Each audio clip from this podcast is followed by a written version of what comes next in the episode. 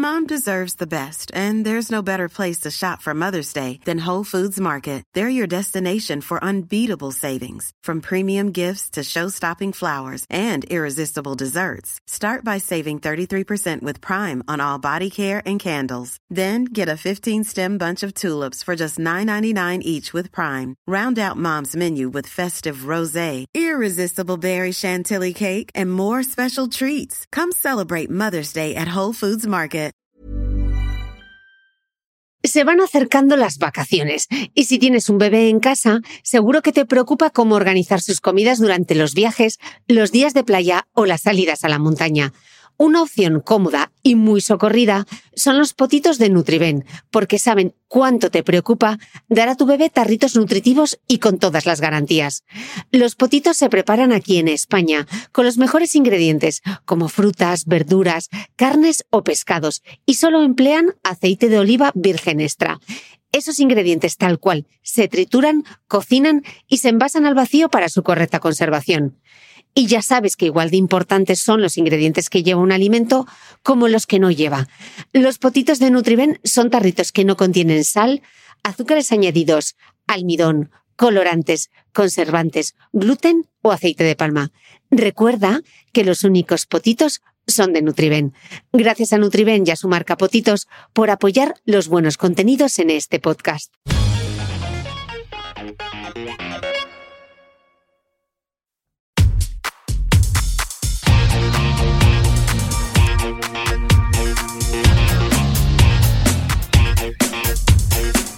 Hola, soy Cristina Mitre, periodista y autora del blog de Beauty Mail. Bienvenidos a mi podcast, donde todas las semanas charlaré con los mejores expertos de la cosmética, la nutrición, el fitness y el bienestar, para que te sientas bien y te veas mejor.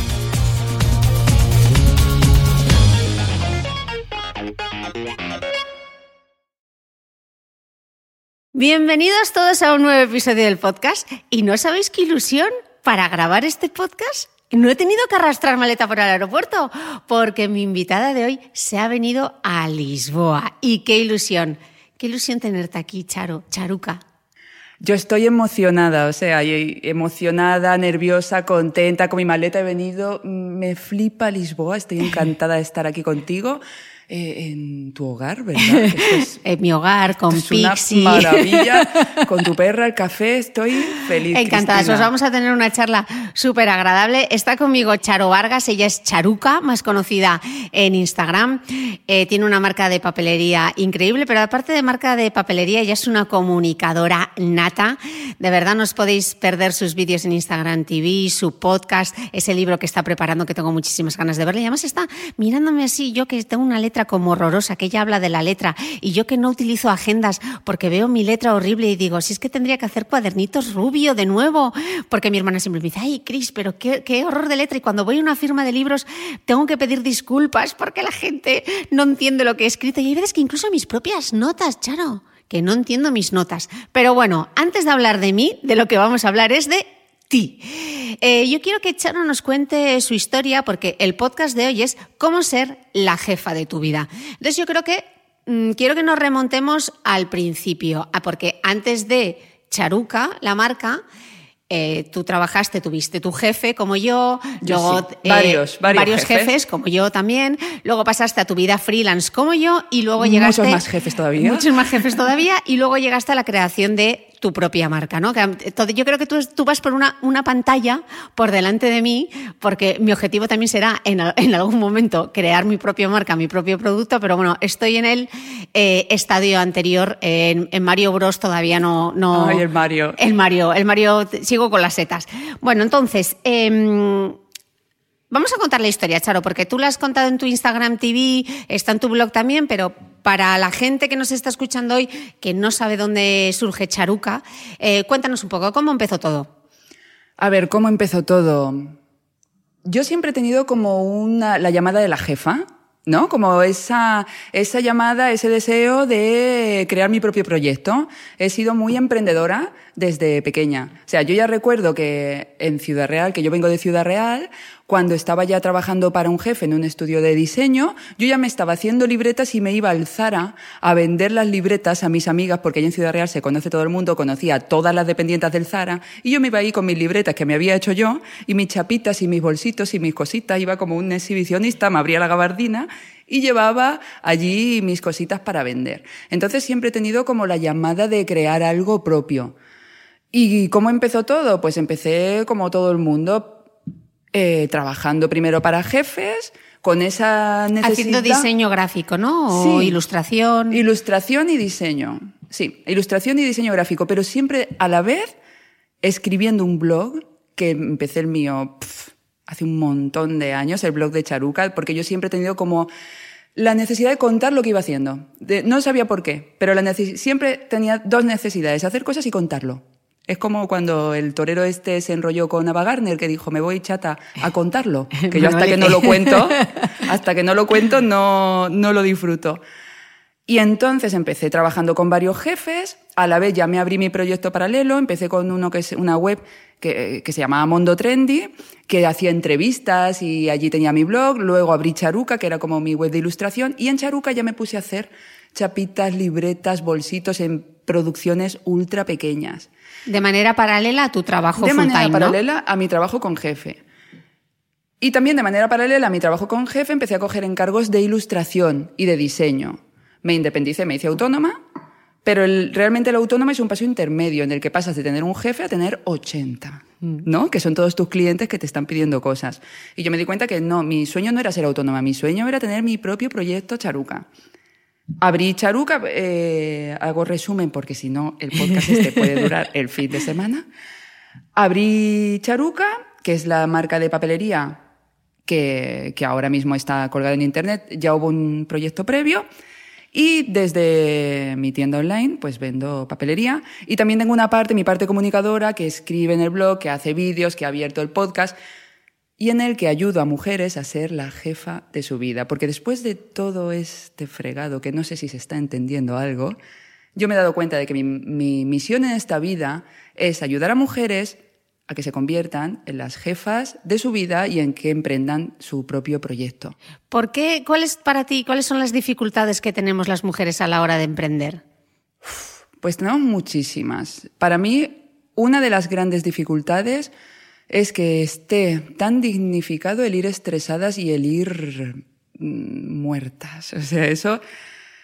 Eh, si, algo sale mal, luego podemos cortar y repetir. No, no, esto va todo, todo. Oh my God. Esto, va todo directo, Charuca. Aquí es, no hay corte y confección. Me encanta, la vida misma. La vida misma. Dificultades, volvemos. No pasa nada.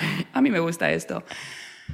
Tenemos las dificultades que tenemos que mm, conciliar, ¿no? las que sean, que yo no soy madre, el mundo de los hijos, con nuestra carrera profesional, tenemos que estar muy dignificado ir estresadas de la vida, que parece que es simpático, que es mono, que es cute, ir muertas, y vamos muchas mujeres muy estresadas. Tenemos que nos falta, o sea, no tenemos ni idea de dónde se aprende a emprender, no tenemos ni idea de dónde encontrar un buen mentor, no tenemos ni idea de la ciencia en sí, que es emprender.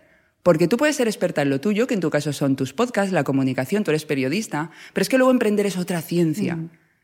Que normalmente no nos enseñan, que no sabemos dónde se aprende, que yo no creo, y bueno, esto igual puede sonar un poco, pero yo creo que eh, yo no estoy muy de aprender eh, a emprender en empresariales, yo creo que en la vida se aprende muy bien, pero que no sabemos dónde acudir, no sabemos dónde ir a que se nos enseñe lo que es el marketing, lo que es el SEO, lo que es el copywriting, lo que son tantas cosas. ¿Y dónde lo adquiriste tú, Charo? ¿Cómo te formaste tú? ¿Ensayo-error? ¿Cagándola mucho? A tope. O sea, la he cagado muchísimo y he buscado. Yo soy una buscadora infatigable. Tenemos Google, que es maravilloso y lo que me puse, yo enseguida me di cuenta de que estaba más sola que la una y de que en ese camino me iba a estrellar, que necesita, porque nosotros creemos, primero creemos que tenemos que saberlo todo y no hace falta, de hecho es totalmente lógico que no sepas nada. Pero creemos que todo el conocimiento lo tenemos que buscar dentro de nosotras. No, tienes que ir fuera, tienes que ir a Google y tienes que ver por dónde empiezas. Yo me, me metí en Google y empecé a rebuscar, encontré primero empecé con eventos, desayunos que hacían para emprendedoras, vi la comunidad extraordinaria, que no sé si te suena, Sí, que está en sigo, Barcelona, sí. y estuve un año yendo a extraordinaria y empecé a buscar y empecé a, bueno, ¿y qué es esto del marketing? Y entonces trabajé con Laura Rivas, que es una mentora de marketing, y me enseñó un poco lo que es este tema y me puse a buscar mentoras y que es una inversión enorme, pero que te hace llegar mucho más rápido de un punto A B. Y la parte económica, porque yo he visto vídeos en los que tú decías, eh, claro, muchas mujeres tienen miedo de dejar esa seguridad, porque todas, mm, pues todo el mundo necesita al final pagar su hipoteca, cubrir sus gastos, etcétera. Entonces, ¿cómo das ese primer paso de, de decidir, bueno, dejo mi trabajo full time, me dedico a esto que es mi pasión y es lo que me apetece? Más allá del miedo, ¿qué tenías cubierto para poder? ¿Cómo hiciste tus números? En mi, par- en mi, yo siempre digo que nadie, nadie dé el salto sin tener un colchón económico, porque ya es bastante estresante emprender como para encima ir, ¿puedo decir tacos? Sí, por supuesto. Acojonada perdida, sin saber cómo vas a pagar tu próximo, tu próximo alquiler o tu próxima eh, letra de la hipoteca. Yo lo que hice en mi caso es ahorrar, porque yo con mi, soy muy hormiguita y muy... Me Pixie, ha cogido su pollo. Pixie ha cogido el Esto es lo que pollo. tiene grabar en casa. Me encanta. Desaconsejo totalmente emprender sin ahorros y yo en mi caso, como ya te digo que soy muy emprendedora, yo ya había hecho otra empresa antes de esto. de las antigüedades, ¿no? Otra más. Otra más. Otra más. Y es que damos muchos tumbos. Sí. Y de hecho, bien por ti si has hecho muchos, muchos proyectos y que no han llegado a, a, que- a quedarse muchísimos años. Pero yo antes de Charuca, lo que se conoce ahora como la marca de papelería, tenía otro estudio que también se llamaba Charuca, que era de ilustración, diseño de personajes e ilustración.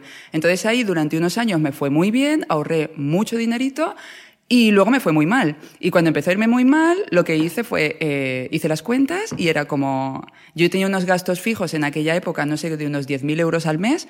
Y entonces hice mis cuentas de, si paras ahora, tienes ahorros para ya veremos qué, para reinventarte, para buscar, para ver qué vas a hacer con tu vida. Si esperas a arruinarte dentro de X tiempo, eh, No hay colchón. no hay colchón, te pegas el leñazo. Cerré, imagínate, Dramón García, y después me reinventé con Charuca. En mi caso tenía ahorros de otros proyectos anteriores. ¿Qué recomiendo a alguien que está trabajando en un eh, con un jefe y quiere emprender? Pues que trabaje doble. El no plan se puede A y el hacer de otra. B, Yo ya lo hice para B, hacerme mm. Tenía mi trabajo a jornada completa y luego llegaba a casa y me ponía a dibujar y me ponía a hacer trabajos para clientes y me acostaba a las dos de la noche. Pero chica, es que yo no conozco otra manera. Yo, no- yo desaconsejo el crédito y desaconsejo emprender sin saber de dónde va a venir el dinero. Primero ahorras para un añito, para un añito de cubrir tus gastos y después empiezas. Pero ya tienes tiempo para concentrarte, tienes un dinerito para poder concentrarte en emprender. ¿Y la gestión del miedo, Charo? Ay, amiguis. La Eso, ¿Eso cómo se hace? El miedo hay que pasarlo. O sea, es imposible porque dicen, yo es que, ay, ¿cómo- es que quiero lanzarme a emprender, pero tengo mucho miedo, entonces no sé, no sé qué hacer. Pues hazlo a pesar del miedo, que es una de las frases que, que he publicado como charuca. Hazlo a pesar del miedo. Es imposible no tener miedo. El miedo es, un, es una emoción totalmente natural. Igual que la alegría, igual que el- la rabia, igual que está bien. Y hay que, tenemos que bajar un poco el umbral de, o subir el umbral de tolerancia a estas emociones que igual no tienen tan buena prensa, pero que son muy constructivas, porque si yo no hubiera pasado grandes miedos que he pasado en esta vida, no estaría hablando aquí ahora contigo. Y grandes fracasos también, ¿no, Charo? Grandes leches que me he pegado y que espero seguir pegándome. Por, el otro día decía Patri, Patricia, Patri psicóloga en Instagram, el que se equivoca menos no es que sea más listo, es que intenta menos cosas. O sea, el miedo, pásalo, que no pasa nada. Es incómodo, sí. Eh, pues te aguantas un poquito y lo pasas y lo atraviesas. El miedo se pasa atravesándolo tantas veces que ya deje de darte miedo y lleguen otros. Claro, y luego a la hora de aprender yo creo que también es importante, eh, o por lo menos a mí cuando me preguntan, yo al final no, no, me inventa- no me he ido a una profesión que era completamente diferente a lo que yo hacía. O sea, era algo, o sea, no me reinventé, pues ahora voy a hacer cupcakes, o, sino que ya era algo O la planner. o, o wedding, claro, empezar un negocio en el que tú ya conozcas, eh, que puedas utilizar tus habilidades eh, y sobre todo que te apasione, que yo creo que eso es lo que, diferencia la palabra, pasión, ¿no? Conecta con tu... A ver, lo vas a tener miedo igual, con pasión y todo, porque te aseguro que yo soy una motivete y una apasionada de la vida y a mí las cosas que hago por primera vez me dan miedo. Pero trabajando desde tu pasión, el miedo ya se vive de otra manera, porque es como, mira, igual me estrello, pero es que estoy haciendo una cosa que me flipa. Estoy siendo... Eh, estoy yendo alineada con mis deseos, con mis valores, con lo que a mí de verdad me encanta, con lo que siento que yo he venido a hacer a este mundo. Si me la pego, oye, qué heroicidad. Se vive de otra manera, ¿sabes? Entonces, si eh, tú has dicho algo importantísimo, tienes que conocerte también, también que sepas lo que te gusta. Y tienes que trabajar en lo que te gusta. Porque si no, chica, ten un jefe que te pague un sueldo y ya está. ¿No? y entonces montas charuca y no haces solo eh, papelería, o sea, no haces libretas cookies o bolis cookies, sino que tú hablas de papelterapia. Sí. Entonces, ¿qué es esto de la papelterapia? Pues es pasión, precisamente, porque con Charuca uní mis dos grandes pasiones.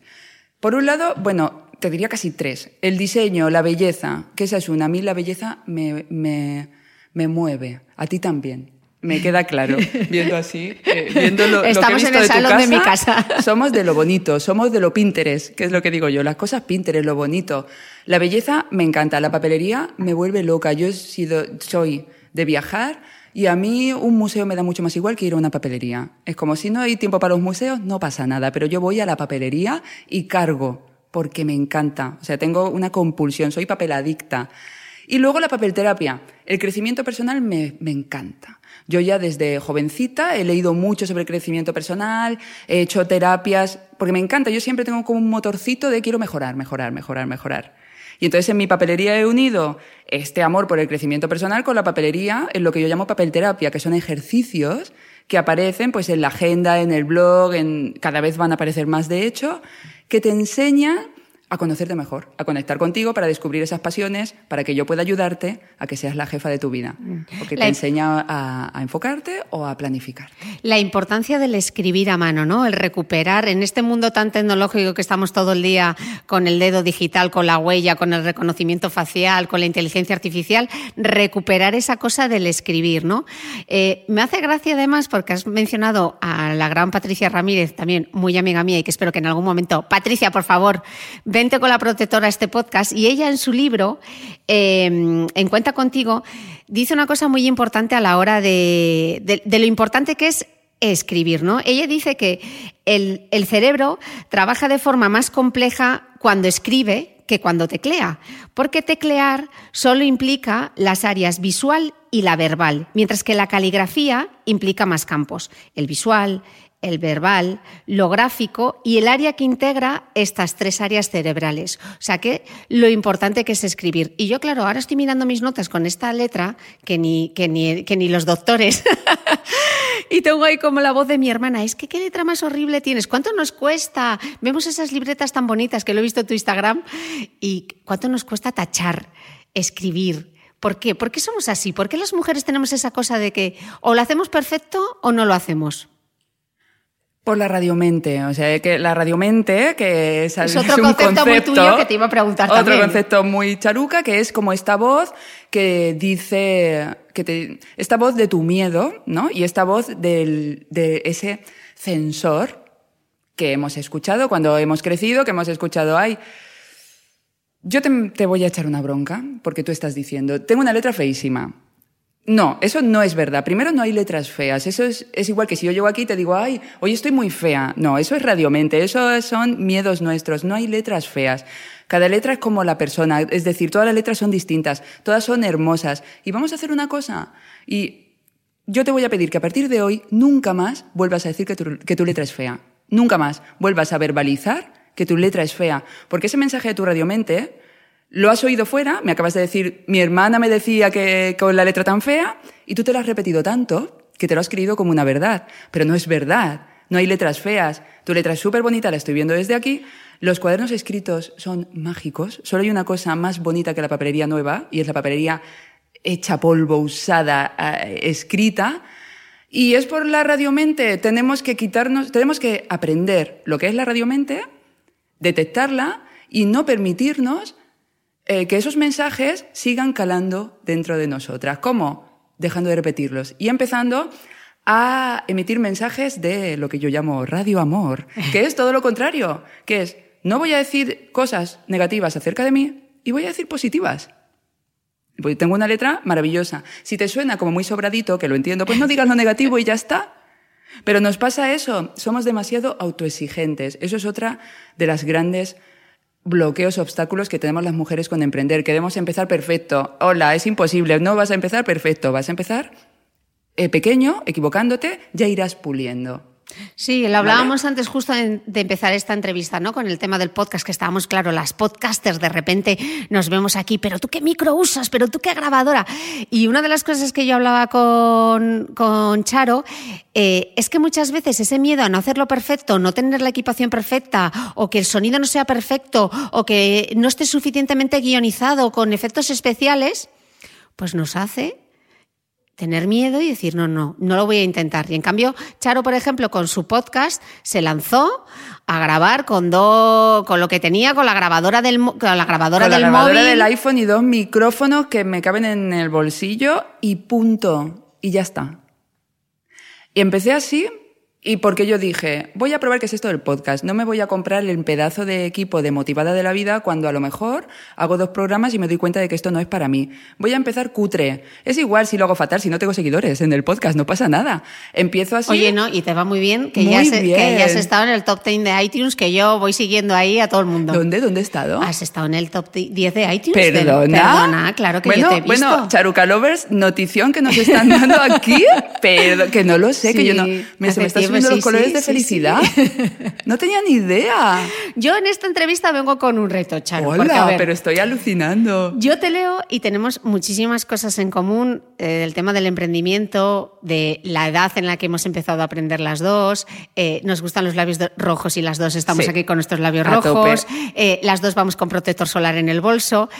Eh, hay una cosa que nos diferencia y es el tema de la papelería y del escribir y de esa terapia que tú haces a través. Entonces yo quiero que me convenzas, porque luego tengo a mi alter ego, que es mi amiga, Clara, yo no corro vuelo, que es la reina del bullet, de las agendas, de la ¿Qué me papelería. dices? Bueno, y somos como hablamos igual, nos comunicamos igual, nos parecemos muchísimo y solo hay dos cosas que nos diferencian y una es el coaching y otra la papelería. Entonces yo tengo el reto en 2019 porque, eh, claro, me hace mucha gracia, pero hay gente que me escribe por Instagram y me dice, Chris, porque claro, seguro que tú tienes un pipeline, un business plan, lo tienes todo como súper organizado. O sea, este año me he sacado por primera vez de Pinterest es que me da esta vergüenza contárselo a Charo. Me he sacado como una agendita para poner este domingo voy a subir este podcast, este domingo. Pero yo voy Pero con, la, no- con la agenda del móvil, Charo. ¿Por qué debería, a ver, convénceme, ¿por qué debería eh, hacer papel terapia? Incluso llevar una agenda. Vamos a ver. Primero, hacer papel terapia y llevar una agenda son cosas diferentes, ¿eh? Porque la papel terapia va mucho más allá que la organización y la planificación. ¿Vale? Yo tengo ejercicios de papel terapia para conocerte mejor, para descubrir tu pasión, para saber esa profesión a la que podrías dedicarte. Son cosas diferentes. ¿Por qué deberías lo que deberías es planificarte? Eso seguro. Que lo hagas en papel o que lo hagas en el móvil, fíjate que yo teniendo una marca de papelería siempre le digo a la gente, haz lo que te dé la gana. Haz lo que tú, con lo que tú fluyas, con lo que tú estés contenta, con lo que estés a gusto. Si tú fluyes a gusto organizándote con tus Google, con los documentos de Google, con el, con el Google Calendar, todo eso es maravilloso, pero organízate y planifícate porque lo necesitas. Si además disfrutas de escribir, si tú ya escribes, y mira, tus notas las has traído... Sí, las notas yo, la verdad es que escribes. las notas las tengo que hacer siempre a mano porque me concentro mucho más que si las hago en ordenador. Es que y no las te tengo que las, convencer. las preparo a mano. Claro, no te tengo que convencer porque cuando necesitas auténtica concentración, necesitas el fluir de la mano del papel. Es que en una pantalla no es lo mismo. Para bocetos, ideas, para las entrevistas, para diseños. Yo me, a mí me pasa lo mismo. Yo en pantalla no fluyo. Yo necesito ver las cosas sobre el papel, ponérmelo delante. Y en, no sé, mm, Con la pantalla es otra cosa. Mm. Entonces yo recomiendo que cada uno use con lo que es- se sienta cómoda y lo que se sienta bien, pero que se planifique. Es súper importante. Te planificas o mueres. Pero tú estás en el estado anterior, por el que yo también he pasado, de eh, correr como gallo sin cabeza. Mm. Que es esa etapa en la que una quiere llegar a todo, en la que no está planificada, en la que no tiene, supongo, unos objetivos anuales antes de que empiece el año, y va corriendo apagando incendios y Claro, y luego a lo- tope de power. a Menos tope mal de que tú tienes power. mucho power. Y luego lo que nos pasa, eh, porque tú y yo somos de un perfil parecido, las que somos las motivadas de la vida. La motivetis. La motivetis. que todo nos hace la máxima ilusión, todos los planes nos apetecen, todos los proyectos. Y claro, ¿qué ocurre en este mundo digital? Que conoces a no sé quién y no sé quién te habla de este proyecto y el otro te habla del otro proyecto. Entonces, es todo tan ilusionante y todo te apetece tanto que una no sabe decir que no. ¿Y cómo es de importante decir que no, Charo? Es tan importante como decir que sí. Es decir, los resultados que tú consigas en tu vida son la suma de las cosas a las que has dicho sí y de las cosas a las que has dicho no. Es súper importante porque si vas diciendo a todo sí, pierdes el foco y necesitas Focus, focus, darling. darling, a tope, te tienes que enfocar para tener fuerza. Si estoy, hay un proverbio chino, indio, de algún lugar que dice que un galgo que corre detrás de tres liebres no coge ninguna. Entonces, visualízalo. Si vas corriendo detrás de un montón de cosas, vas a perder energía, vas a perder eh, power. Vas a perder power y vas a hacer las cosas peor. Elige poco y ve a tope. A por ello. Así tienes muchas más posibilidades de, de dejar un impacto que haciendo muchas cosas. Y eso es otro. Es que antes me he quedado bloqueadísima cuando me has hecho la primera pregunta. Una pregunta muy difícil, número uno. Yo te traigo Para romper el hielo. Mujer, pero era muy difícil para empezar. Pero aquí me sale otra. Otra de las grandes problemas que tenemos las emprendedoras es que queremos hacer un millón de cosas a la vez y El hasta que no viene... pues sí, pero luego viene el sustito de salud que te pegas, que tú ya lo has pasado. Sí. Y eso te enseña muchísimo a enfocarte. Porque es como, chica, enfócate, planifícate y enfócate, o lo vas a pagar. Y lo vas a pagar con salud. Entonces, ahí, vale. Yo lo, de la- lo, del enfoque, lo del enfoque lo tengo muy clarísimo. Y yo prefiero, a- renuncio hasta cosas muy guays. Yo he parado mi podcast, que está en la lista de Apple. ¡Qué maravilla! He parado mi podcast y mira que me encanta y me lo pasaba pipa. Pero estoy escribiendo el libro. Si no me enfoco, voy a hacer los... A lo mejor lo hago bien, pero mi salud qué? ¿Sabes? Es que te diría, es que te iba a decir, me va a quedar peor el podcast y me iba a quedar peor el libro. Igual no, pero mi salud sí que va a quedar peor. Eh, otro de los problemas que tenemos las mujeres en general, sobre todo cuando, bueno, cuando emprendemos y cuando no emprendemos, es esta cosa que nos han eh, metido en la cabeza de es que las mujeres somos multitasking. Mentira cochina. Las mujeres no somos multitasking. El multitasking es mentira. Somos monotarea. Tú prueba a tener una conversación por el móvil mientras que escribes y luego, y luego escribe, lee o pregúntale a la persona con la que estabas hablando. Y sin, bueno, cocina también a la vez. No se puede. Haz una cosa cada vez y le pones toda tu energía. Nos falta presencia. Estamos muy volatilizados. Estamos muy en las nubes. Con esto de Internet y con tanto pitido y tanta historia, nos falta presencia. Pues no. Apaga las notificaciones, pon el teléfono en modo avión y ponte a hacer las tareas de una en una. Porque si no, ¿qué nos pasa? Pues que en el mal de este siglo, que acabamos el día con la sensación de que hemos corrido un montón y no hemos hecho nada. Nada, mo nada. Entonces tú un día, eh, para que sea una parte práctica, Charo, un, un día en la vida de Charuca, ¿cómo te organizas tú? Tú que eres la reina de la organización. Yo de ¿Cómo te entrada, organizas? yo ya sé muy bien mis objetivos anuales. Bueno, la base de la organización es estar conectada con tu pasión. Te tienes que conocer muy bien y estar, vale, estoy en el camino que quiero, estoy haciendo algo que me encanta y sé muy bien hacia dónde voy. Que tú dirás, "Pues, estoy flipando aquí. Sí, No, no, tienes pues que saber hacia dónde razón. vas, porque dependiendo de lo que sea el éxito para ti, de hacia dónde vayas. Esa es otra ¡Ay, amiga cosa, el éxito, la redefinición del éxito. Qué importante es que redefinamos qué es tener éxito ahora. Sí, porque ahora creemos que tener éxito es ser Kim Kardashian y para mí. O pues, tener 200.000 pesadilla. followers en Instagram. sí. 200.000 followers o cochazos de lujo, ¿no? Cosas así, éxito, piscinas, coches. Volviendo, que nos vamos tú y yo por las ramas, que, que estamos... Centra, Charuca, centra. Que yo centra. tengo aquí mi regalito, ¿eh? que quiero hacer el momento Ah, boticaria García. Pero bueno. Vamos a volver a cómo me organizo. Lo primero, sé muy bien hacia dónde quiero ir. Porque ¿cómo me voy a organizar si no sé hacia dónde voy? ¿Vale? Entonces, sabiendo hacia dónde voy, lo que me gusta, lo que es el éxito para mí, voy hacia allí. Cada año yo ya hago, vale, este año hasta dónde voy a llegar. Porque, señoritas, pensemos a largo plazo y dejemos de pensar en lo inmediato. Lo inmediato es caca, lo inmediato no tiene peso. Las cosas buenas llegan a largo plazo. Entonces yo digo, vale, ¿hacia dónde voy? Para allá. ¿Qué quiero conseguir este año? Pues esto. Yo tengo mis objetivos de venta, mis objetivos de qué, qué quiero hacer, qué productos quiero hacer. Y ya a partir de eso, yo ya cada mes, yo ya tengo mi planificación anual. ¿Vale? Yo ya sé, vale, voy a sacar esta colección y, esta, y voy a sacar el libro y ahora estoy preparando cursos para enseñar a mujeres a ser jefas de su vida, para todo ese conocimiento que a mí me faltó cuando emprendí. ¿Vale? Vamos a, os voy a enseñar a ser jefas de vuestra vida y a ganar dinerito y manteca para untar la tostada. Entonces, ya con eso, yo cada día, ya sabiendo, teniendo mi planificación anual, yo sé dónde voy a cinco años, dónde voy a un año, mi planificación mensual también la tengo y entonces ya las semanas yo ya tengo mi lista de cosas prioritarias. Y yo cada mañana cojo una cosa y digo, ahora que estoy escribiendo el libro, pues escribo el libro a tope y apago el móvil y fuera el email y fuera todo y a escribir. Y me pongo dos horitas, tres horitas, pa, pa, pa, pa, pa, pa, pa, pa, sin interrupción, a trabajar y a enfocarme.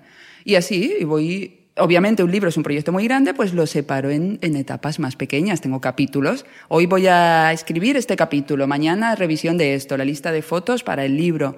Lo separas, las cosas grandes las separas en, en tareas más pequeñas pero tienes que saber muy bien dónde vas a largo plazo para así organizar el medio y el corto plazo. Y luego, que te llaman, oye Charo, que, que parece que es que a las que tenemos nuestro propio proyecto no trabajamos. Oye Charo, venga, nos vamos por ahí. No, estoy enfocada, estoy haciendo esto.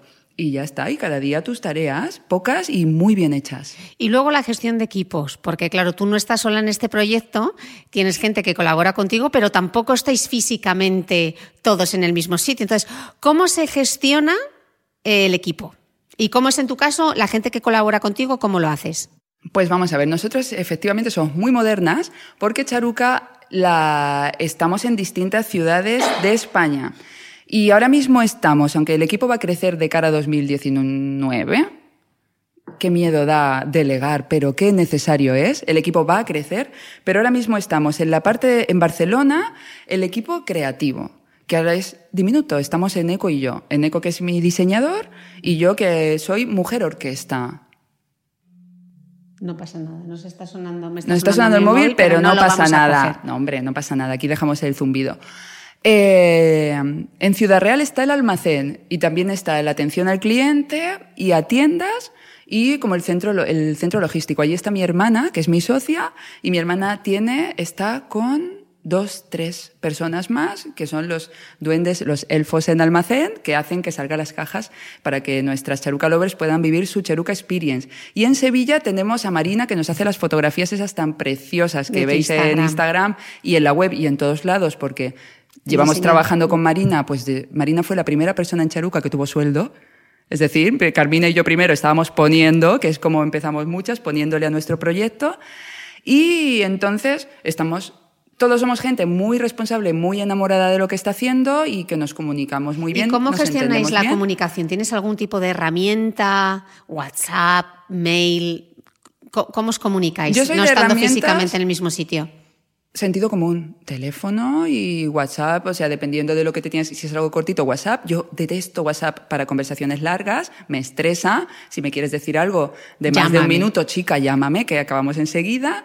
Teléfono, WhatsApp, email, pero sobre todo llamada. Lo más importante es tener las cosas claras y entender muy bien lo que tiene que hacer cada uno.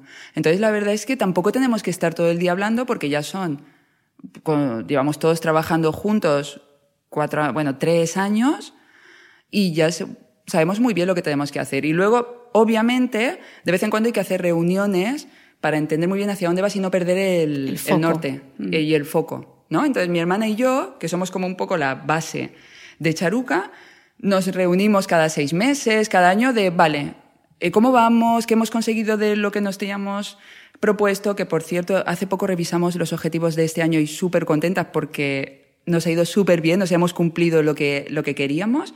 Y es como tener muy claro, muy claro hacia dónde vas para que tu equipo también, que están guiados por ti, pues no se pierdan. Y entonces todos saben muy bien lo que tienen que hacer porque nosotros sabemos muy bien hacia dónde vamos. Y tu proyecto que nace en el, en el mundo digital, eh, siempre dices que Instagram para ti ha sido muy importante y es la red social en la que más tiempo inviertes. Eh, para cualquier persona que esté comenzando su propio negocio, ¿qué consejos les darías a la hora de gestionar las redes sociales? Sobre todo Instagram, que parece que es la que más eh, crece y en tu caso la que más te ha ayudado. A mí Instagram, o sea, yo no sé, muy posiblemente si no fuera por Instagram tú y yo no estábamos aquí ahora mismo. Mm. O sea, yo le debo mucho a Instagram, siempre lo he dicho, es el escaparate de mi tienda. Yo no tengo tienda física. Mi escaparate, esos escaparates tan bonitos que hay aquí, para mí es la pantalla de tu teléfono. Entonces, a mí es la red que más me gusta, donde más me cómoda me sentía, donde más me fluía y donde me he metido. Lo mismo, yo no he hecho nunca YouTube, he hecho poquísimo, pero es que fue salir Instagram TV y me pareció súper fácil y súper rápido. ¿Qué recomiendo a la persona que se abra un proyecto que utilice el poder de las redes sociales? Yo siempre digo que es como un gran centro comercial donde tú vas a poner tu chiringuito y hay un montón de gente pasando, qué suerte, aprovecha que está ahí, pero haz pues lo mismo que tú dices que es el secreto de tu blog, háblale como si le hablaras a tu mejor amiga. O sea, tranquila, es, estás hablando con gente afín a ti que te va a encontrar allí. Pues sé natural, sé tú, sé natural, y entonces la gente, habrá gente que conectará contigo, no pretendas gustarle a todo el mundo, no hace falta. Tú tienes que conectar con tu tribu. Y también entender que uno a Instagram, que la gente va a Instagram a recibir a recibir inspiración, a recibir ideas, a recibir consejos, a recibir belleza, y tú tienes que dar. No esperes que vaya la gente a darte a ti, porque no funciona así, te vas a quedar sola. Da, piensa, ¿qué puedo hacer para dar más a la gente? ¿Qué más? ¿Qué, te, ¿Qué, puedo dar? ¿Puedo dar consejos? ¿Puedo dar fotos preciosas? ¿Puedo dar ideas? ¿Puedo dar inspiración? ¿Las puedo hacer reír? ¿Las puedo...? Vete a las redes a dar. Y entonces empezarás, empezará a haber una comunidad alrededor de ti de gente que recibe y será tu tribu. Claro, justo has, dicho la palabra que yo creo que diferencia a tu eh, negocio de cualquier otro tipo de papelería y es el hecho de que alrededor de Charuca hay una comunidad. Sí, las Charuca Lovers, las jefazas que te Entonces, aman. ¿cómo ha, sido, ¿cómo ha sido para ti de importante y cómo se crean? Porque dirán, joder, ¿cómo habrá hecho Charo para crear esa comunidad? Pues Charo va a preparar un curso para crear una comunidad desde cero. Es uno de mis proyectos 2019. Eh, pero realmente es puro sentido común. Yo creo que lo primero es no plan... A ver, es que si ya vas como voy a crear una comunidad, jolín, qué poca naturalidad, ¿no? Qué, qué frío. La verdad es que yo no empecé con las redes de voy a crear una comunidad. No, era como voy a compartir, voy a enseñar. Acabo de abrir una tienda online, no me conoce nadie, pues voy a enseñar lo bonito que lo hago para que quien le guste y conecte con y le guste el papel y le guste este mundo que yo le ofrezco, si le gusta que se quede. Entonces, eh, sí que es importante, súper importante tener una comunidad, pero yo me olvidaría de crearla y me concentraría en dar, en dar. ¿Qué puedo dar? Y así es como se crea una comunidad, dando, dando, sirviendo. Y la parte visual, eh, ¿cómo la gestionasteis? Porque hay un vídeo en tu Instagram TV con Marina donde dabais como unos tips de, de, que te quede bonito, que tú hagas tu perfil de Instagram y que sea bonito. Sí, yo creo que no hay que obses... A ver, yo empecé yo sola con las fotos y me las hacía yo. Es decir, que sin ser fotógrafa te puedes hacer una cosita bastante decente y bastante maja. Yo cuando uno puede, sí que recomiendo delegar en un fotógrafo, porque ganas un montón de tiempo y, jolines, a ver, es que al final la profesión es la profesión. Las horas que le, que le ha echado un fotógrafo a hacer fotos no se las puedes echar tú y el resultado es mejor. Pero hay cursos que, por ejemplo, Marina, mi fotógrafa, tiene un curso en doméstica que es súper sencillo. Os dejaré no os preocupéis, que os dejaré todos los links en las notas de este podcast que encontraréis en thebeautymail.es. Exactamente. Eh, es decir, uno con su propio iPhone, con su teléfono móvil, con un buen teléfono móvil, eso sí, porque y con una buena luz natural y composiciones sencillas ya te puedes hacer unas fotos muy majas para empezar. Porque lo cierto, eh, Charo, es que Instagram nos permite construir nuestra marca. O sea, no solo la eh, charuca, sino tu propia marca personal, ¿no? ¿Cómo es de importante crear esa imagen? Pues súper importante porque bueno, Instagram sobre todo a lo que te ayuda es a darte a conocer, a captar a tu comunidad, a la comunidad que va a crecer a través de ti. Tu marca personal, tu imagen, súper importante. Cuanto más clara sea tu imagen, pues más recordable serás. Cuanto más recordable serás en este mundo ahora mismo en el que hay miles de marcas personales y no personales, cuanto más reconocible seas, más fácil tienes que se acuerden de ti y que vuelvan a ti. Pero volviendo a la pregunta que me has hecho antes sobre cómo empezar en Instagram, Repito, un buen teléfono, luz natural y empieza. Si tú vas hacia atrás en todas las cuentas de todas las personas que te gustan, te vas a encontrar que empezaron pues haciendo fotos, que han ido mejorando con el tiempo. Esto es como lo que hablábamos antes con el podcast. Vas a ir mejorando poco a poco. Entonces empieza, empieza a mirar cursos para, yo, yo hice uno de Jackie Rueda, maravilloso, que se llama Superstar, que me encantó. El de Marina yo misma lo he hecho, porque luego hacemos nuestros stories, nuestras cosas, y está muy bien tener unas nociones de foto. Pero sobre todo empieza, mira muchas referencias, porque tienes un océano interminable de ideas en Instagram, mira ideas, mira referencias, y empieza tú a fluir con tus fotos. Si en un momento dado lo puedes delegar, pero eso ya es un estadio 2, 3, 4 del videojuego, pues lo delegas, pero empieza tú, y sobre todo, pásatelo muy bien, y sé natural, y piensa en dar y piensa en aportar valor. Y preocúpate, ya te digo, de las fotos, de que sean bonitas, de, de, que sean bellas, pero sobre todo preocúpate de dar. Mucho más importante al final que la estética de la foto. Y tener claro también qué tipo de perfil es, ¿no? Si es un perfil profesional, si es un perfil personal, no mezclar churras con merinas, que a veces pasa, ¿no? Sí, sí que pasa. Y es, es conocerte muy bien y tener las cosas muy claras. ¿Para qué tienes este Instagram? Todo está bien. No pasa nada. Si quieres ser blogger, si quieres ser la nueva Dulceida, está muy bien, pero ¿para qué lo quieres? Y entonces, en función de lo que quieras hacer con él, quiero tener una marca que venda productos, quiero ser una influencer de moda, quiero ser una influencer de comida, de mundo gourmet, de viajes, de lo que sea. En función de eso, mira referencias, piensa qué tiene esa gente que te gusta y que admiras para que conecte con las personas, para que guste tanto a otras personas, piensa sobre eso, escríbelo, busca un montón de referencias y empieza a construir tu propio Instagram, tu empieza a contar tu historia y empieza a conectar con tu comunidad. Cuidado con mezclar churras y merinas, porque si, por ejemplo, yo... Es súper importante que cuando uno mira tu Instagram entienda muy bien qué se vende, qué se ofrece en este Instagram. ¿Vale? Entonces tú coge tu Instagram, se lo enseñas a una amiga, a una amiga no, que una amiga te conoce, a alguien que no te conozca. ¿Yo qué tengo? Si tú entras al mío, vas a ver muy claro que es el Instagram de una marca de papelería. Es que es claro. Si yo empezara a meter fotos de comida, de mis sobrinos, de mi perra y, y de Rita la bailaora, a lo mejor la gente se perdería porque no sabría muy bien qué es lo que hay para ellas en ese perfil de Instagram. ¿Se Aunque me se te entiende perfectamente. Aunque el Stories sí que te puede ayudar a crear también un poco quién está detrás de esa marca, ¿no? Porque yo creo que también las marcas o la gente, si crea sobre todo una comunidad, agradece ese toque un poco personal, ¿no? Que uno cuenta lo que quiere contar, que eso también lo tengamos en cuenta. A ver, en mi, en mi marca, con todas las fotos tan cuidadas y, y tal, hay toque personal por todos lados. O sea, en cada foto, si tú lees el texto, ves que hay una persona, que soy yo, y que es muy personal. Personal hasta donde yo quiero contar, porque yo hay cosas de mi vida privada que es que es que no me parecen ni relevantes. O sea, eh, eh, Charumarido no ha salido nunca en Instagram, pero es que creo que tampoco hace falta. O sea, que no. Bueno, yo al mitre marido lo, está súper prohibido, o sea, no me deja. ¿Mitre marido no, te deja? Eh, bueno, Charumarido tampoco. Charumarido tampoco, porque dice, va, va a empezar a seguirme gente cuando yo tengo otro rollo. yo estoy en otra historia. Él es un poeta y él está en sus cosas underground, poéticas. Y es como mi mundo, le, le hace mucha gracia, pero no es su mundo. Entonces, Charumarido queda en otro lugar, pero Stories es como la trastienda para ser un poquito más... Yo me permito ser un poco más gamberrilla a... con la estética y, y contar más cosas. Y Pero vamos, yo, yo meto mi propia personalidad en todas las publicaciones y la gente además lo agradece muchísimo eh, yo creo que las marcas personales ahora tienen mucha fuerza porque conectan de persona a persona y es algo que una marca no personal no puede conseguir. O sea, tenemos a marcazas con unos presupuestos de marketing colosales que no tienen engagement, que la gente no les comenta, que la gente no conecta con ellas porque son marcas. Porque no hay autenticidad, ¿no? Porque no hay latido, no hay latido. Es que a, que a Instagram vas a conectar con personas.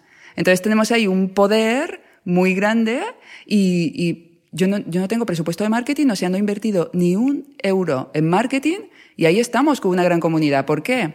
Porque hay una persona conectando con otra persona, una persona normal, real, que está conectando contigo y que estás viendo que, que, tienes un espejo en el que mirarte. ¿Y cómo gestionas tú que eres tan planificada, Charo? ¿Cómo gestionas el contenido que subes a Instagram? ¿Tienes como una planilla o, o de repente dices, Ay, voy a subir este? ¿O esta semana toca tal? ¿Cómo lo organizas? Pues fíjate por dónde esta planificada no planifica el contenido de Instagram. Conozco herramientas y lo podemos poner en tu blog, porque sé, te, te puedo dejar un par de herramientas Perfecto. para las que planifiquen, pero yo necesito en Instagram ser eh, a ver si me sale la palabra, que es que me estoy haciendo mayor y ya se me olvidan a veces las palabras.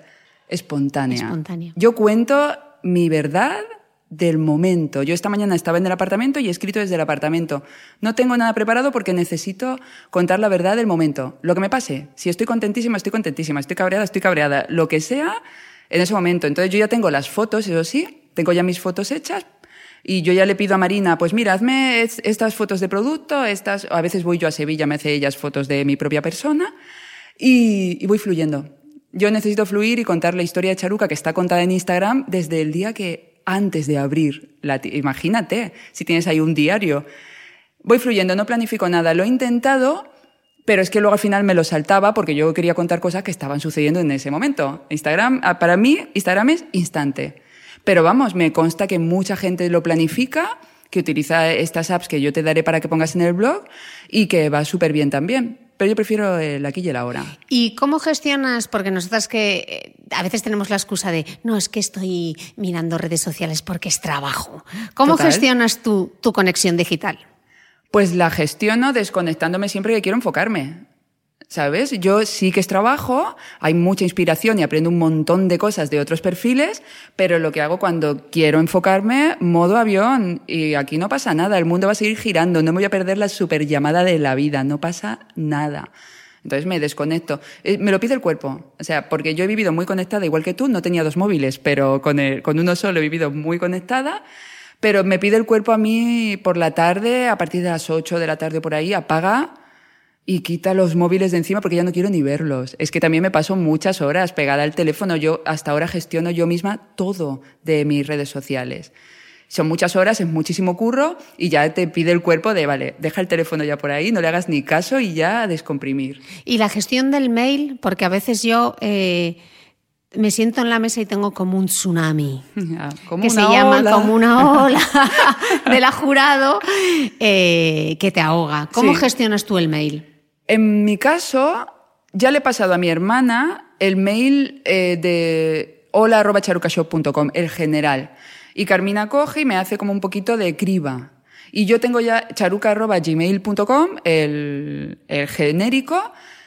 Lo estoy gestionando yo misma y lo que hago es saber muy bien distinguir lo que no es prioritario, lo que es importante de lo que no. Hay cosas que no requieren respuesta, borro, intento... Ahora me estoy borrando de un montón de newsletters, de un montón de cosas, porque es que es, recibí un montón de emails, estoy haciendo limpieza para enfocarme. Y también lo que hago con el mail es no darle prioridad. El mail al final es como un WhatsApp, no hace falta que respondas en el momento. Y lo que hago es esperar a horas del día para contestar. Yo a ti te recomiendo que si ya la cosa se te pone un, se te va un poco de madre, el tsunami es muy grande, que te busques un asistente virtual que te haga, que te haga criba. Y también vienen muy bien las respuestas prefabricadas. Cuando hay preguntas que se, que tienen la respuesta que es la misma, tienes una app maravillosa que después te voy a pasar, porque con las lagunas mentales que tengo no me acuerdo de los nombres ahora mismo, luego lo miro en el móvil. Y en esta app puedes guardar respuestas prefabricadas y con un método de, de escribir solo tres letritas, ti, ti, ti, ¡pum! Te se sale el escribe del todo. texto. Oh, aleluya. A mí eso me cambió la vida, porque hay mucha gente te pregunta lo mismo. Por ejemplo, en mi caso, enviáis a X país, yo tengo una respuesta que ya es para, que siempre es la misma, solo tengo que escribir dos letras, pum, y se escribe todo el párrafo, todo. Entonces, primero distingue bien entre lo que realmente necesita respuesta y lo que no. Yo intento contestar a todo el mundo. Yo lo intento, pero hay, pero hay veces que es imposible. Hay veces que es imposible. Entre mensajes de, claro, Pero con una enlatadita, con una respuestita enlatada. Yo la verdad es que a mí dejar un email sin respuesta es una cosa que me subleva. Es como, ¿cómo voy a dejar a esta persona Esa sin persona que se, ha responder? tomado, que se ha tomado su tiempo en escribirte, Claro ¿no? que sí. Yo los dejo en los aviones. Yo contesto mucho mail, eh, como paso tantas horas en los aviones. En los aeropuertos. Espero a un vuelo largo y en un vuelo largo me quito, me hago muchos mails en diferido. Pero luego, claro. Y luego se mandan todos. y luego se mandan todos cuando aterrizo, sí. Qué Sí, sí. interesante. Yo lo que hago es quitarme de, de cosas de publi, de newsletters y de cosas de publi que, que igual, de cosas de inspiración que digo, bueno, ya, ya tengo mucha inspiración, ya está bien, tanta, tanta inspiración. Sí que intento contestar a todo el mundo. Las respuestas enlatadas van muy bien porque eres tú. Al final es tu respuesta, la has, la has escrito tú. Si hay una cosa que se, que se repite, con una sola vez que lo escribas, lo tienes para un montón de gente. Y tengo a mi hermana que me hace la criba. Y ya te digo, si la cosa se pusiera mucho más grande, buscaría un asistente y la entrenaría para que pueda contestar con mi propia, con mi voz, pero que me, que me haga un poco de criba, porque realmente el mail se puede llevar mucho tiempo. Sí, lo que nos pasa yo creo que eh, eh, a muchas de las que emprendemos, que igual tú lo- ya lo tienes mejor solucionado, yo no lo he conseguido solucionar, y este es un tema que, por ejemplo, he hablado con mi amiga Balamoda, eh, es nues- nuestro, lo que nosotros hacemos es tan personal que muchas veces es difícil crear equipo, ¿no? Yo me he encontrado en esa si- situación y todavía lo estoy resolviendo. Es decir, no voy tan por delante. Ya he empezado. ¿Tú tienes algo de equipo? ¿Has empezado ya a crear equipo para ti? Eh, no, realmente lo que tengo es eh, un diseñador gráfico que me ayuda con toda la parte gráfica del podcast. Eh, y con cuando tengo que necesito hacer una presentación, etcétera, pero que es freelance. Y luego tengo a José también, el técnico de sonido, que hace toda la parte de postproducción del audio. Y ese es el Mitre equipo, o sea, no hay más. El resto. Es bueno, un y una asesora fiscal. Bueno, que es bueno. importante para el tema de las facturas, etcétera, que eso no me encargo. Lo de hacer equipo es un temazo. Es súper difícil cuando las que tenemos marca personal es como nuestro bebé, es nuestra voz, somos nosotras y es como, ¿cómo delego algo que yo creo que yo soy la única que puede hacerlo? Pues- Pero no solo eso, perdón, Charo. No solo que tú pienses que eres la única que puedes hacerlo, sino que qué persona tiene ese perfil. Porque es un perfil que no es fácil tampoco. A mí me tocas en toda la llaga. Tienes toda la razón, pero si queremos ser jefas de nuestra vida, tenemos que delegar y tenemos que crear un buen equipo. Y un buen equipo es, a- es aquel que yo no sé cómo lo vamos a hacer, pero es aquel que funciona sin que tú estés. Es decir, que tú puedes irte a Maldivas un mes y que tu equipo sí, y que siguen pasando cosas en tu proyecto. O sea, tu proyecto no muere si tú desapareces de él. Entiendo que en proyectos tan personales como los nuestros es como, ¿cómo lo hago? Pues igual hay que, hacer, hay que hablar con personas que ya lo han hecho para que te cuenten cómo lo hacen ellas. Es, esto de emprender va mucho de abrirse, va mucho de preguntar y va mucho de, de, de aprender lo que uno no sabe. Y hay que hacer el equipo, porque si no, morimos. No podemos llegar a todo. Y es una de dos. O... Ay, qué difícil esta pregunta. Hay que preguntar a gente que ya lo haya hecho adelante. Eh, hay que hablar muchísimo, abrirse mucho y ver cómo se hace. Yo que te recomiendo entender que si bien tú lo haces todo muy bien, hay gente que también puede hacer cosas muy bien, que no va a ser 100% como tú lo harías. Yo creo que eso hay que aprender a soltar, ¿no? Vale, esto igual no va a ser 100% como yo lo haría, pero puede estar muy bien hecho y encontrar a la persona perfecta, que esté, que conecte con tu pasión, que realmente pueda hacer suyo tu proyecto, que lo viva, que le encante y que podáis tener una buena comunicación y hacer un buen trabajo. Cuando encuentras a las personas adecuadas, tu proyecto se dispara. ¿Sabes? De repente, ¡buah! Explota, pasan cosas buenísimas.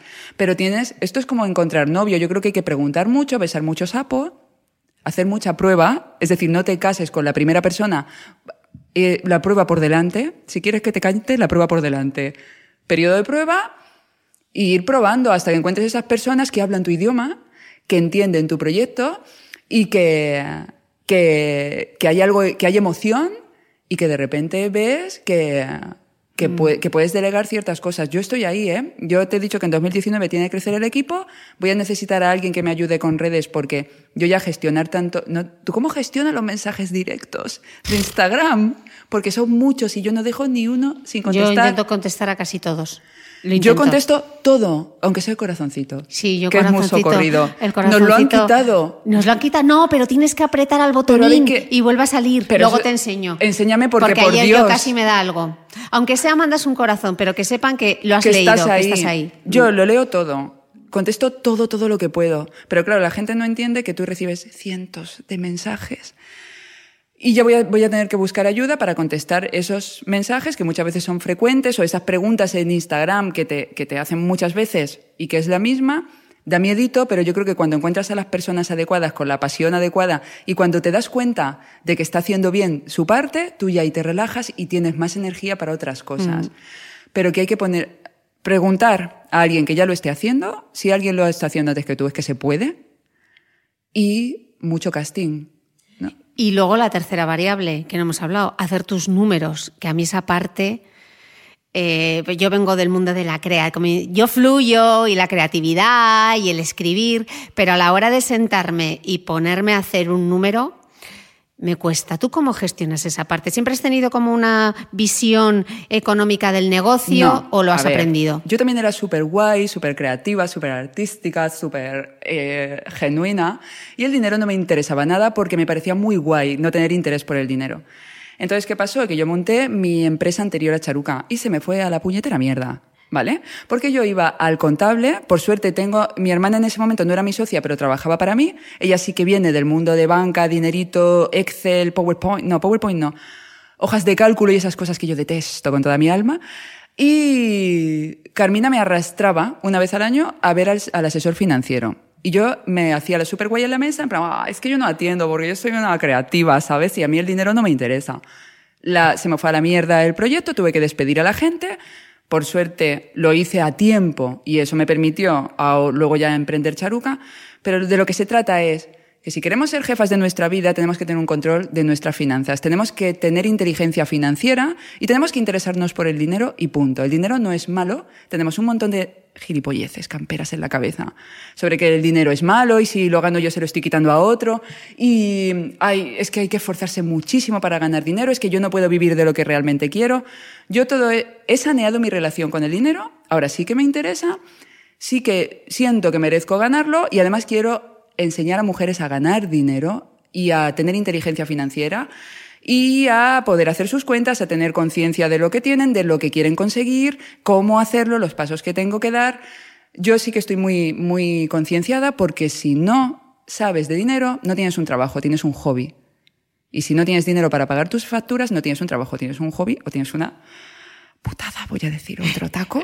Porque, chica, es que al final, si no puedes pagar tus colaboradores, tus facturas, tu equipo, si las cuentas no te dan, no tienes un proyecto serio, ni eres jefa de tu vida, ni nada. Claro, y yo te estoy escuchando y estoy diciendo, tienes toda la razón, Charuca, tienes toda la razón, pero no sé por dónde empezar, que seguro que le pasa a muchas mujeres como a mí. Pues empieza, pregunta lo que no sepas. O sea, no necesitas saber. Claro que no sabes. Si nadie te ha enseñado eh, sobre cuentas, nadie te ha enseñado sobre finanzas, nadie te ha enseñado sobre el dinero, obviamente. En YouTube, en Internet, yo em- he empezado a buscar coaches, coaches sobre eh, dinero, mentores de finanzas, y he empezado. Hay un chico que luego lo ponemos en el blog que se llama, no me acuerdo, Charo, Vladimir Something. Luego te doy el este y tiene unos vídeos súper interesantes en el que habla sobre dinero. Raymond Sansó, que lo amo, es maravilloso. Tiene libros sobre inteligencia financiera. ¿Qué hay que hacer? Aprender, preguntar.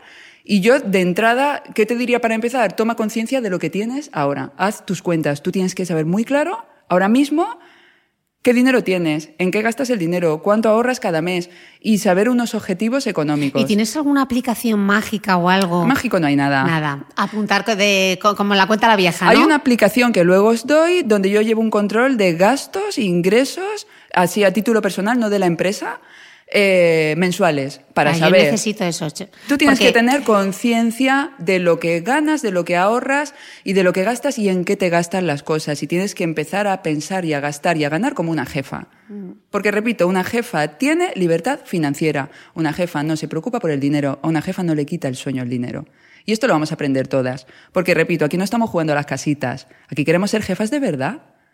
Y eso es tener libertad financiera. O sea, el dinero no es una preocupación para mí. Y fluye a mi vida y viene a mi vida en abundancia, con alegría. Manteca para untar la tostada para todas.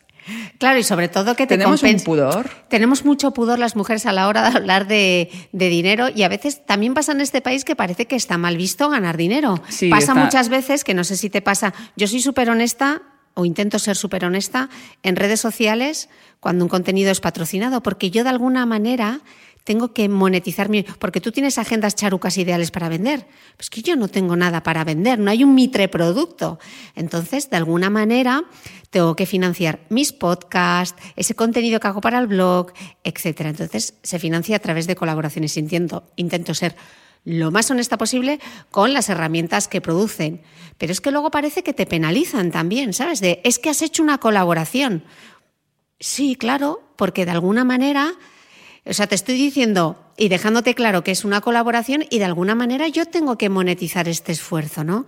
Entonces hay veces que pones que es contenido patrocinado tal y te encuentras el típico comentario de publicidad. Ya te has vendido, ya Claro, es muy difícil eh, contentar o, intentar hacerlo bien. Tú.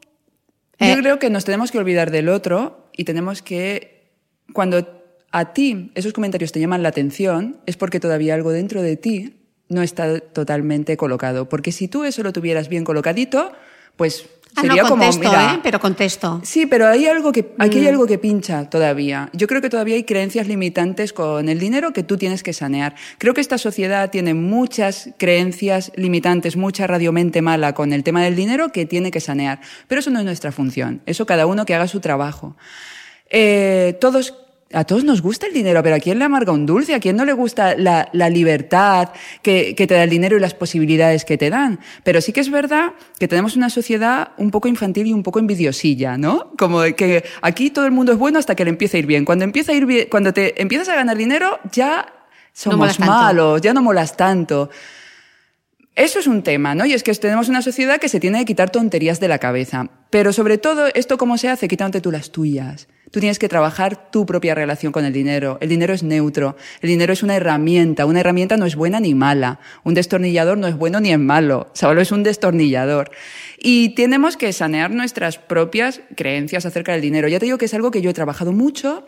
Yo me di cuenta eh, cuando empecé a emprender o que esto del dinero era algo súper importante para ser jefas de nuestra vida y 2019 va a ir mucho sobre esto, sobre vamos a aprender a gestionar el dinero, a, relacionarnos bien con él. ¿Cómo te vas a relacionar bien con algo que no quieres y que rechazas profundamente? ¿No?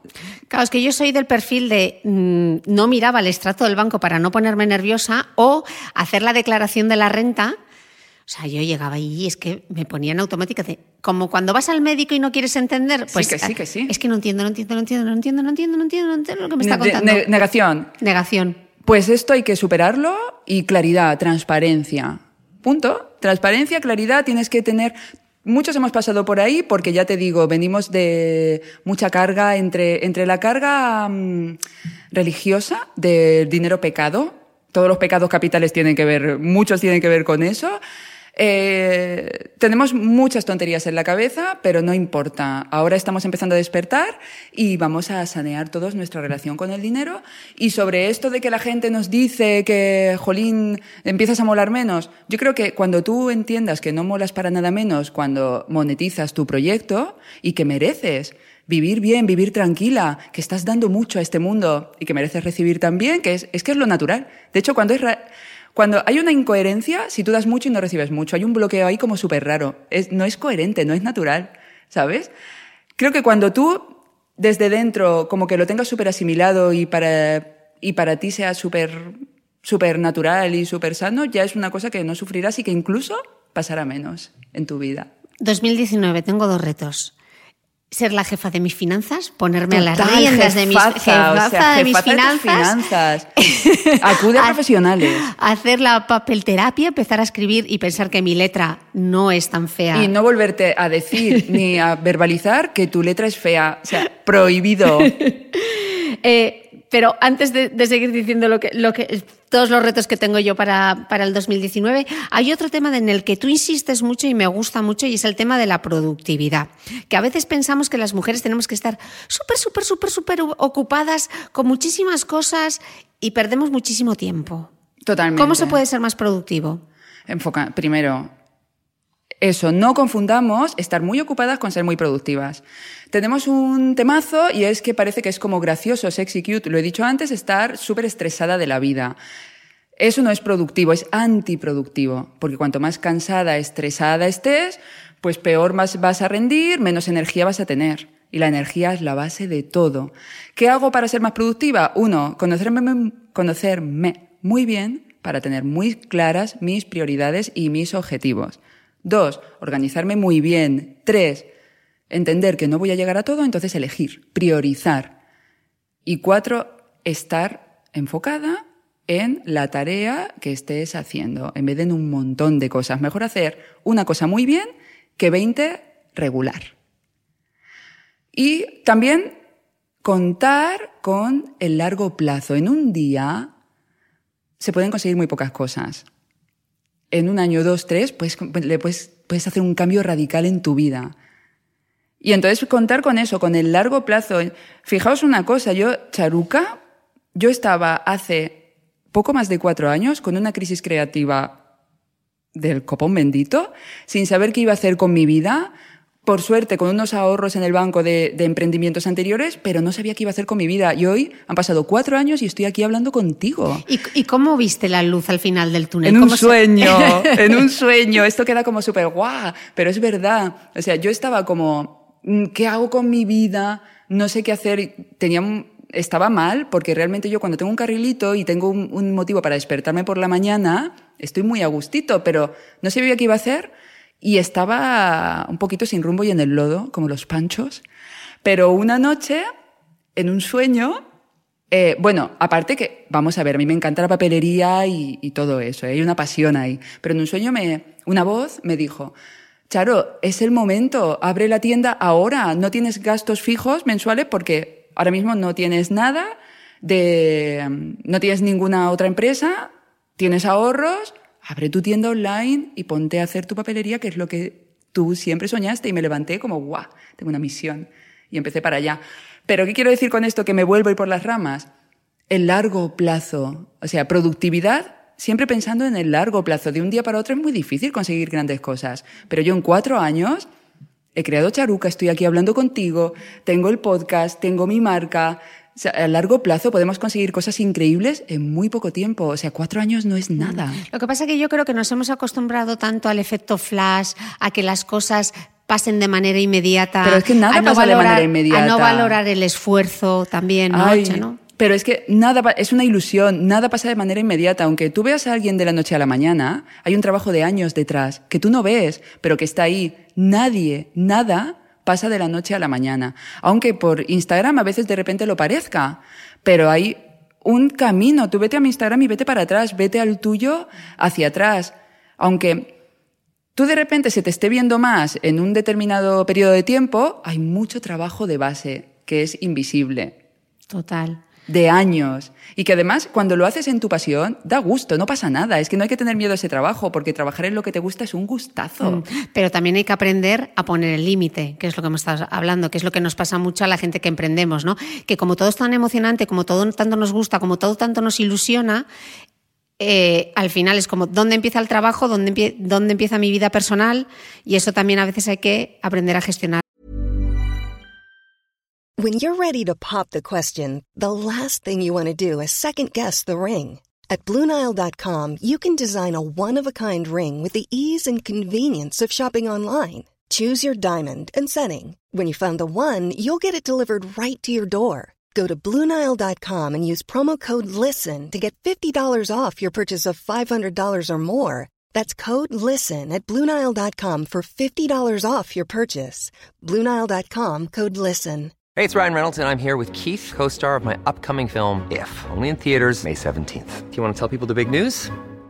All right, I'll do. Sign up now and you'll get unlimited for $15 a month and six months of Paramount Plus Essential Plan on us. Mintmobile.com slash switch. Upfront payment of $45 equivalent to $15 per month. Unlimited over 40 gigabytes per month. Face lower speeds. Videos at 480p. Active Mint customers by 531.24 get six months of Paramount Plus Essential Plan. Auto renews after six months. Offer ends May 31st, 2024. Separate Paramount Plus registration required. Terms and conditions apply if rated PG.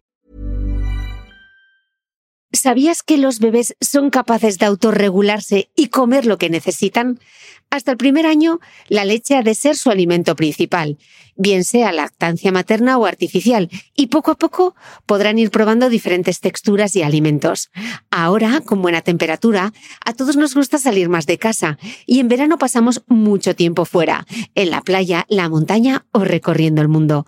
Si tienes un bebé que ya ha empezado con la alimentación complementaria, para esos momentos puedes contar con los diferentes tarritos que ofrece Potitos.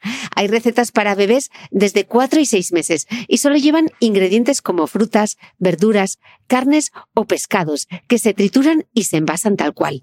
Los potitos de Nutriben son tarritos seguros, fáciles de conservar y transportar, ya que no necesitan refrigeración, tan solo mantenerse en un lugar fresco. Se calientan en microondas o al baño María, sin conservantes ni azúcares añadidos. Gracias a Nutriben y a su marca Potitos por ser nuestro mecenas del mes.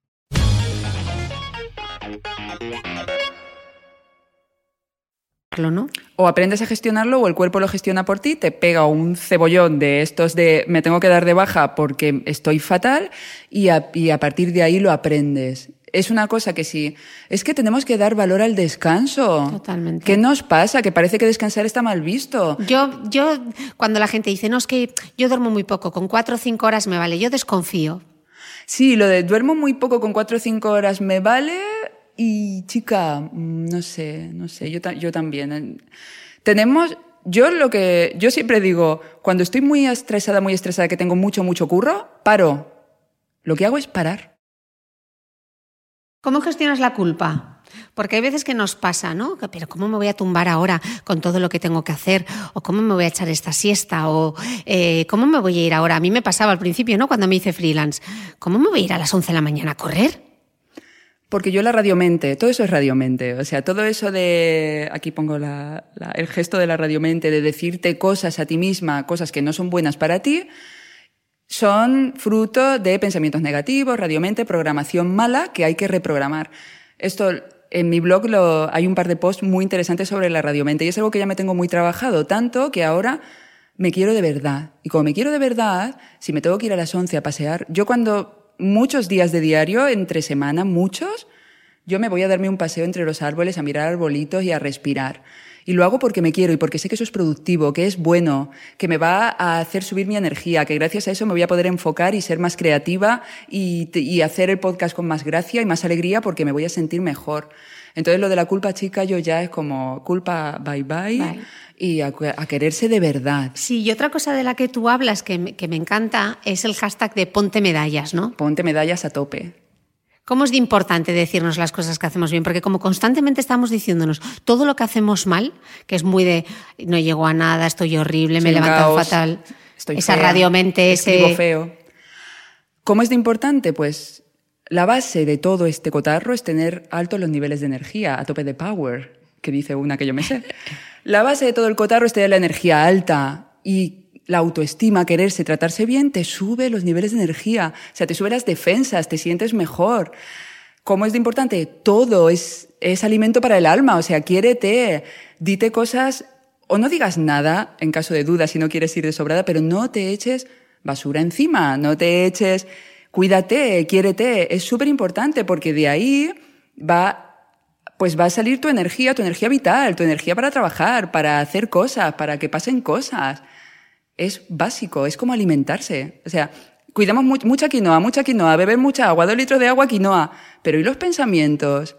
¿Y cómo piensas? ¿Y cómo te hablas a ti misma? Eso es tan importante para tu salud, para tu energía, para que tu proyecto tire y seas de verdad la jefa de tu vida, como correr, como descansar y como alimentarte. Higiene en los pensamientos. Bueno, tienes una entrada en tu blog que me pareció genial porque es otra de esas cosas que, que tenemos en común y que he descubierto leyéndote y es como el el- la entrada que hiciste sobre tu pelo, ¿no? El, el hashtag que yo uso a veces de asume tu pelo. ¿Cómo fue de importante para ti?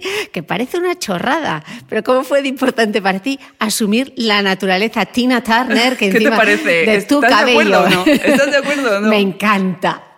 Esto es lo que hay.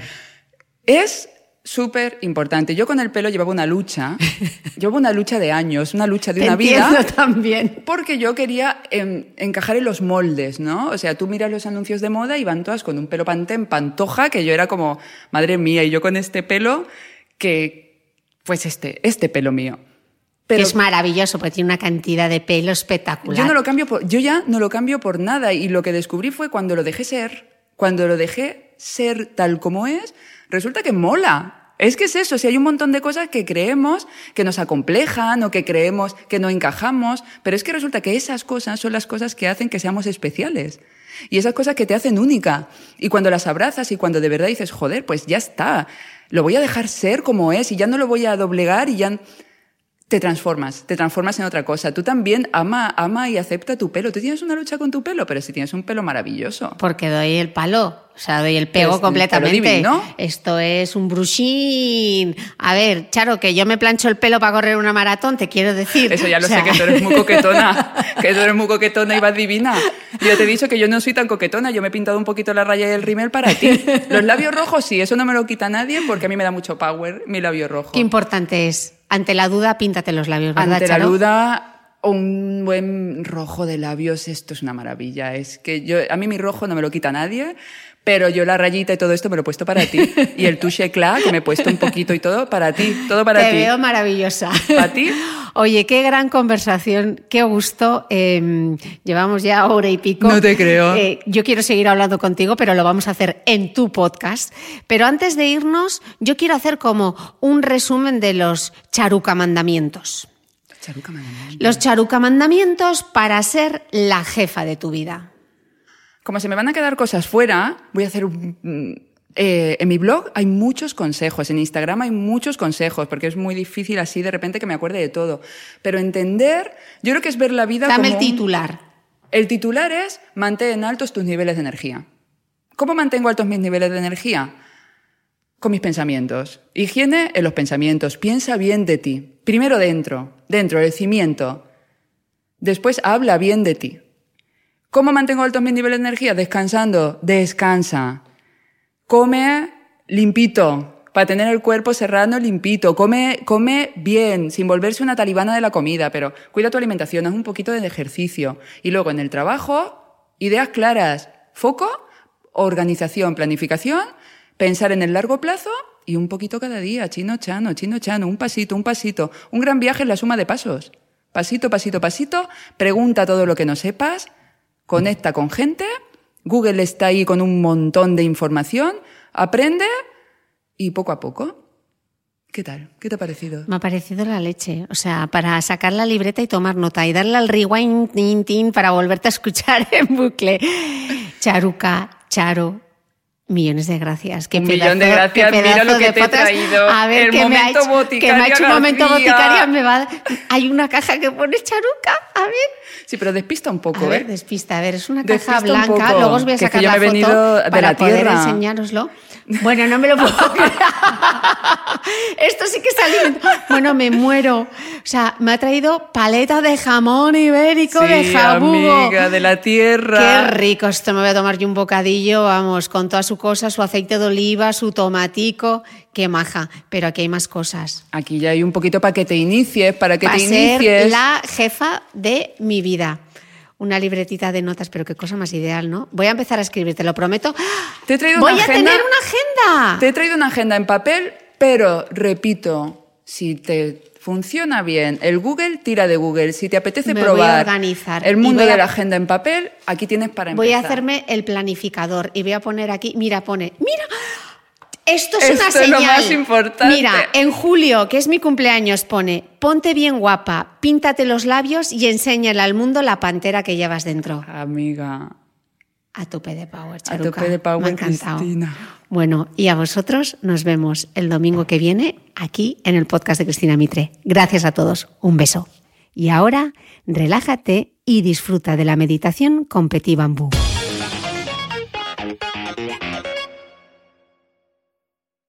Hola. Bienvenida a esta sesión de meditación con Petit Bambú. La siguiente meditación de tres minutos ha sido realizada con mucho amor y en exclusiva para el podcast de Cristina Mitre. Te felicito por dedicar parte de tu tiempo a esta meditación, por dedicarte esta pausa para cuidarte. En esta sesión vamos a prestar atención a la respiración y a tomar conciencia de nuestro cuerpo, de las sensaciones físicas, algo que es fundamental para relajar la mente. Te deseo una feliz sesión.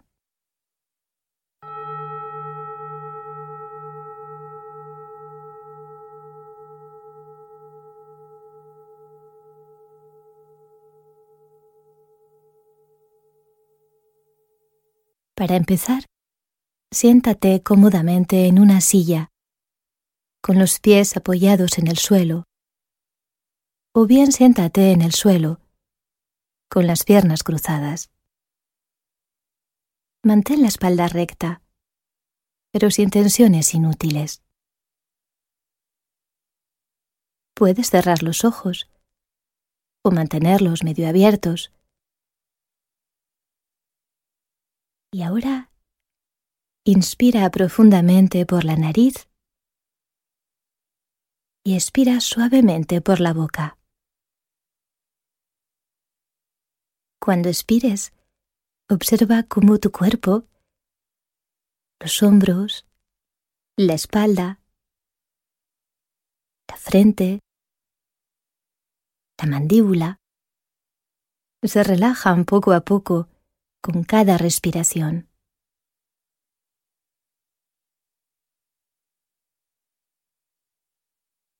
y observa también las pequeñas tensiones que desaparecen con cada expiración, una tras otra.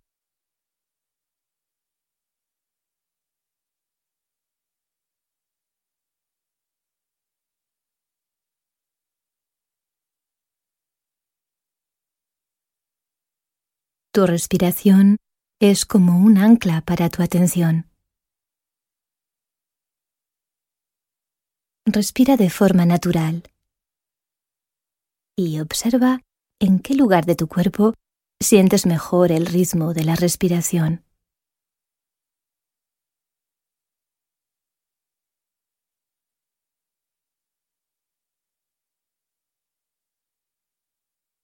Para acabar, mantén la respiración relajada y piensa en un sentimiento agradable.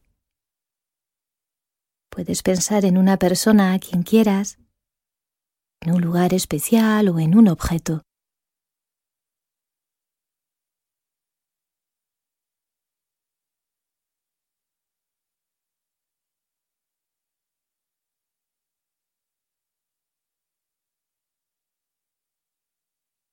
Y ahora deja ir esta imagen y a tu ritmo, cuando estés lista, abre los ojos. Estírate si estás en el suelo o apoya la espalda en el respaldo de la silla si estás sentada. Date unos segundos antes de volver a tus actividades.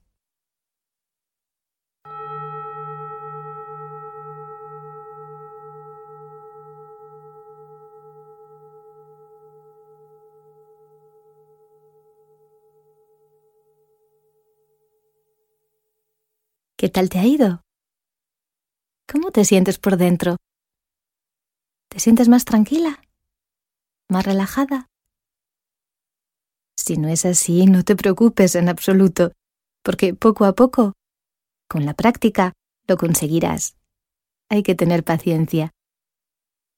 En cualquier caso, te felicito por haberte dedicado estos tres minutos preciosos para ti. Te esperamos en la app de Petit Bambú si quieres continuar tu camino por la meditación.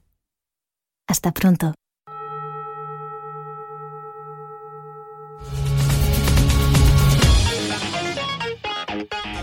No olvides que todas las notas de este capítulo están en mi blog de beautymail.es. Además, si no quieres perderte ningún capítulo del podcast de Cristina Mitre, suscríbete a thebeautymail.es y a cualquiera de las aplicaciones en las que puedes escuchar mi podcast, como Spreaker, Apple Podcast, Spotify, Evox y YouTube. Solo tienes que buscar el podcast de Cristina Mitre y darle a suscribir. Y un último favor, si entras en iTunes y me dejas un comentario y además me regalas unas estrellas, ayudas a que este podcast tenga cada vez más visibilidad y pueda seguir creciendo.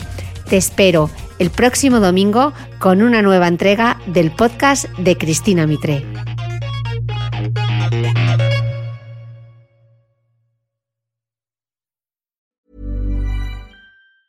Planning for your next trip? Elevate your travel style with Quince. Quince has all the jet setting essentials you'll want for your next getaway, like European linen, premium luggage options, buttery soft Italian leather bags, and so much more. And it's all priced at 50 to 80% less than similar brands. Plus, Quince only works with factories that use safe and ethical manufacturing practices. Pack your bags with high-quality essentials you'll be wearing for vacations to come with Quince. Go to quince.com slash trip for free shipping and 365-day returns.